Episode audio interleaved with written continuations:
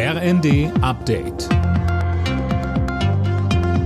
Stündlich neu. Auf den Punkt informiert. Ich bin Eileen Schallhorn. Guten Tag.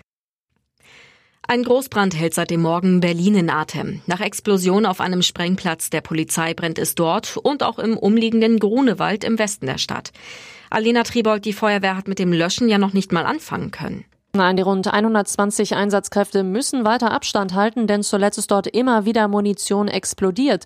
Rund 50 Tonnen werden da auf dem Gelände des Kampfmittelräumdienstes gelagert. Ein weiteres Problem ist es extrem trocken und heute werden ja wieder weit über 30 Grad erwartet. Die Feuerwehr hat nun zur Sicherheit Löschhubschrauber und Kräfte der Bundeswehr angefordert.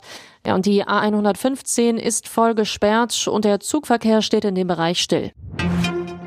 Ja, und auch in den Waldbrandgebieten in der sächsischen Schweiz kommen die Einsatzkräfte nicht zur Ruhe. Seit mehr als einer Woche brennt es dort. Die mehr als 500 Feuerwehrleute haben die Flammen inzwischen auf ein kontrollierbares Gebiet eingegrenzt.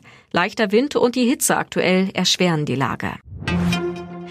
Mit Blick auf die neuen Corona-Regeln für den Herbst kritisiert die Deutsche Krankenhausgesellschaft fehlende Grenzwerte, um zu beurteilen, wann eine Überlastung im Gesundheitswesen droht.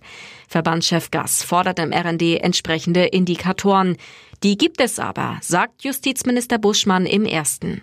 Beispielsweise die Anzahl der freien Betten, die Anzahl der schweren Fälle auf den Intensivstationen und die Dynamik. Wir haben eine ganze Reihe neuer Daten ja auch zur Verfügung, die Abwasserscreenings.